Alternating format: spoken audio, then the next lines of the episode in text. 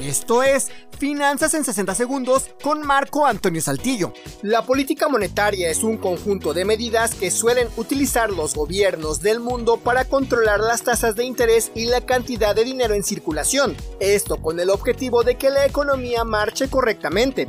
Y es que te debo recordar que el precio de las cosas está en función de la escasez o de la abundancia del bien o servicio. Entre más escaso sea ese bien, normalmente su precio suele ser mayor. Así que cuando hay más dinero en circulación del que la economía necesita, podremos observar que aumentará la inflación, no porque los productos suban su precio, sino más bien porque el exceso de dinero hace que el dinero valga menos. Además, los bancos centrales también controlan las tasas de interés. Cuando las tasas de interés de un país son altas, en general, la gente no pedirá prestado, no comprará y no se arriesgará en poner un negocio. Esta medida suele ser usada cuando la inflación es alta,